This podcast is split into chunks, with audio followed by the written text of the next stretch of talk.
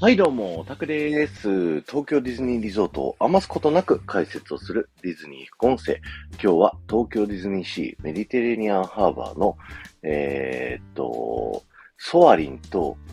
えー、フォートレスエクスプロレーションの間にあるですね、えー、ミステリアスアイランドの方に向かう洞窟の入り口側、えー、メディテレニアンハーバーがね、一望できるところから聞いてください。えー、ディズニー副音声はですね、皆様からレターを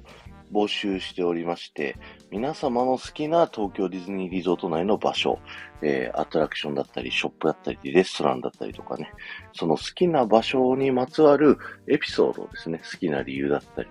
だとか、そこにまつわる思い出とかね、それをいただきご紹介しながらですね、えー、その場所にまつわる豆知識をお話しさせていただいておりますと。で、今日はですね、昨日に引き続いて、0704ひろみさん、ひろみんからね、えー、レターをいただいておりますので、ご紹介させていただきます。もう暗くなり始めた夕方のメディテレニアンハーバー、ミラコスタホテル対岸からハーバーを見渡すところが大好きです。とても素敵な眺めでディズニーに来てるんだなぁと幸せな気持ちになりますといただきました。ひろみんありがとうございましたということでですね、今日はここからミラコスタを見ながら、そして後ろのプロメテウス火山を見ながらですね、えー、豆知識をお話しさせていただきたいんですけども、僕ね、こっから見るハーバーショーがすごい好きなんですよね。大体、まあ今のビリーブとかもね、正面っていうのは特にはないんですけれども、まあキャラクターとかがね、あの喋ってる時にどっち側にいるかって言ったら、ここと反対側のミラコスタ側にいることが多くてですね、こっち側はまあどっちかっていうとメインじゃない方にね、こう位置する感じ、イメージになるんですけども、あの、こっち側から見ると全体像をね、こう見ることができるんですよね。いろんな船の個別の動きだったりだとか、あと、ミラコスタに映るね、えプロジェクションマッピングとか、そういうのが、こう全体を一枚の絵として見れる。他の場所からだと、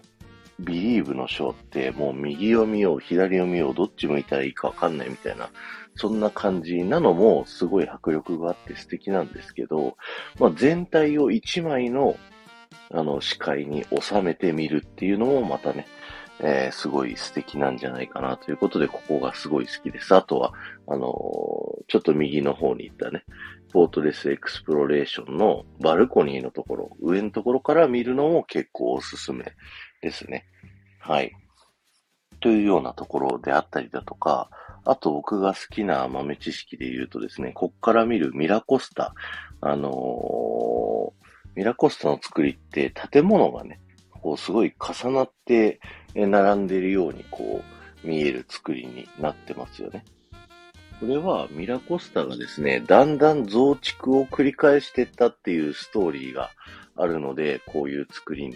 なっておりまして、その一番初めっていうのは、ミラコスタの一番左端っ側にあるですね、ザンビーニブラザーズリストランテというね、あの、レストランがもともとはですね、えー、起源だったんですよね。宿泊施設としても、えー、ザンビーニブラザーズリストランテとその横にある、えー、ちょっとしたホテルがありましてですね。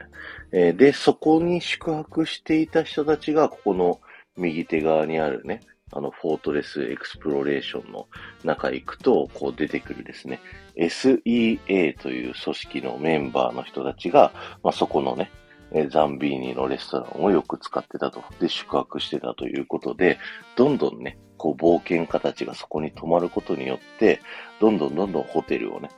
増築してったんですよね、儲かってって。っていうストーリーがあるので、このホテルミラコスタ、左側を見ると建物の作りがちょっと古めになってるんですけど、右側の方ね、えー、ゴンドラ、ビネチアンゴンドラの方を見ると、えー、建物の作りが新しくなっているっていうので、だんだん増築を繰り返していった結果ですね、えー、だんだん建物が新しくなっているという、えー、豆知識がありますので、ぜひ、あの、見てみてください。この豆知識はね、僕、ディズニーシーの中、ミラコスターというと、これをね、一番好きなあの豆知識でございまして、実はディズニー副音声のシャープ1、ナンバーワンがですね、えー、このミラコスタの話をさせていただいてるんですよね。はい。なのでね、改めて昔のディズニー副音声もね、聞き直してみていただけると今と、あの、ちょっと話し方変わったりとかしてますんで、ぜひ聞いてみていただけるとね、あの、嬉しいなと思います。さあ、そしてですね、今度はプロメテウス火山のお話をしたいと思いますので、皆さん振り返っていただきたいんですけども、まずは下を見てください。皆さんの足元見てみてください。ここら辺の足元を見ていただくと、六角形のね、あのー、地面を見ることができるかなと思うんですけれども、これね、あの、おしゃれに六角形にしているというわけじゃないんですよ。これはですね、あの、形状節理っていう風にね、言うんですけれども、実際火山の噴火がありますよね、火山って。噴火した後に溶岩が冷えて固まった時にできるのがこの形状節理、石の柱という風になっておりましてですね、えー、流れた溶岩が冷えた時に、体積がね、ちょっとちっちゃくなるんですよ。冷えて固まるとちょっとちっちゃくなる時に亀裂ができて、えー、六角形の柱の形になります。これなんで、人工的に六角形の形を作ってるわけじゃなくて、自然の形としてね、こう六角形の形になるんですって。すごいですよね。なんかこう、六角形の形が一番力の加わり方がね、均等で安定するから、こういう形になってるんですって。だからあの、蜂の巣とかも六角形じゃないですか。だからそういう六角形には理由があるみたいですね。すごい不思議な現象でございます。で、そうやってできた形状節理の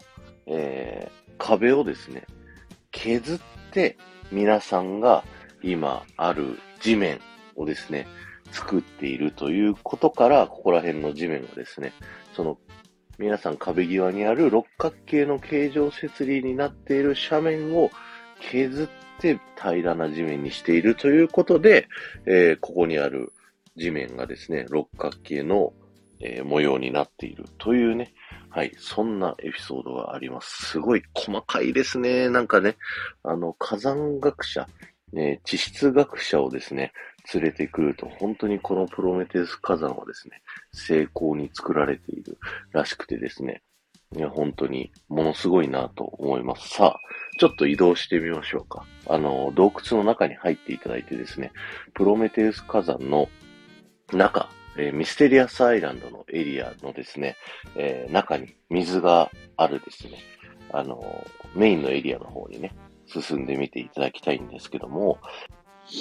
えー、ミステリアスアイランドっていうのはですね、名前の通り、あの、島のね、あの、想定のエリアなんですよ。あの、こうやってディズニーシーで言うとね、まあ、地続きにメディテレニアンハーバーから歩いてって、でね、マーメドラグンの方に抜けれたりとか、えー、しちゃいますけれども、あの、センターオブジアースっていうね、アトラクションの待ってるところの Q ラインっていうね、エリアのところを見るとですね、実はこのミステリアスアイランドの島の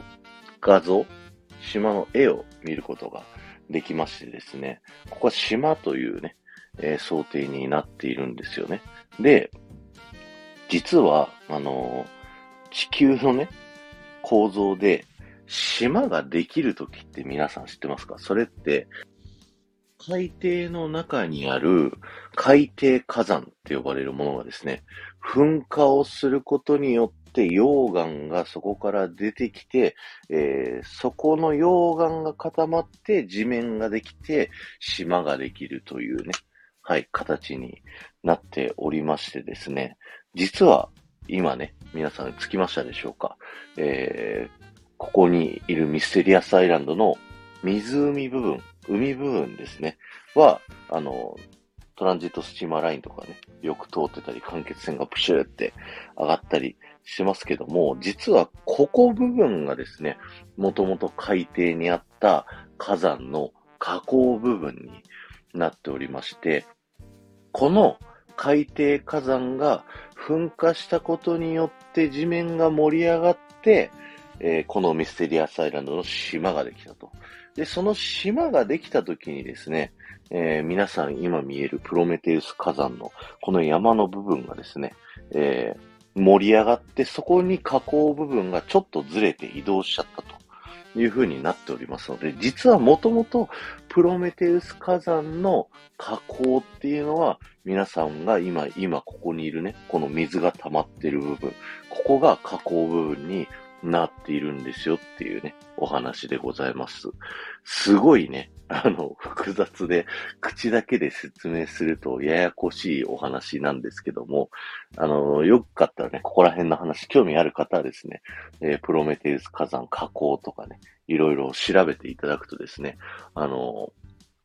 地質学者の方だったり、なんか大学生の人の、あの、研究論文みたいなね、卒業論文みたいなところで、いろいろ解説が載ってたりとか、いろんなところでね、あのー、詳しい情報を調べることができますので、ぜひ調べてみてください。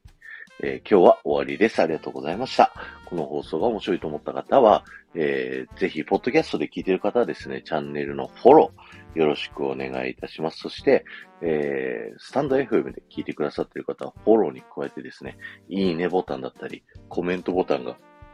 ありますので、ぜひそちらの方もね、押していっていただけるとものすごく嬉しいのでよろしくお願いします。またね、えー、どうやってコメントを打ったらいいかわからないとかね、ちょっと考えちゃうなっていう方はですね、この後僕がお伝えするキーワード、あの、そのキーワードだけでも結構ですので、ぜひね、コメント欄残していっていただけると嬉しいなと思います。今日のキーワードはですね、細かすぎるよディズニーシーで よろしくお願いします。あの、褒めてます、これはね。こんだけのすごい世界観をですね、作っているパークっていうのは世界中見てもね、ここにしかないなって僕は思いますので、そんなディズニーシーを作ったね、あの、オリエンタルランドさんすごい尊敬をしております。本当にね、あの、これからも頑張っていただきたいなと思いますので、よろしくお願いします。ということで、ありがとうございました。この後も夢が叶う場所、東京ディズニーリゾートで素敵な旅のひとときをお過ごしください。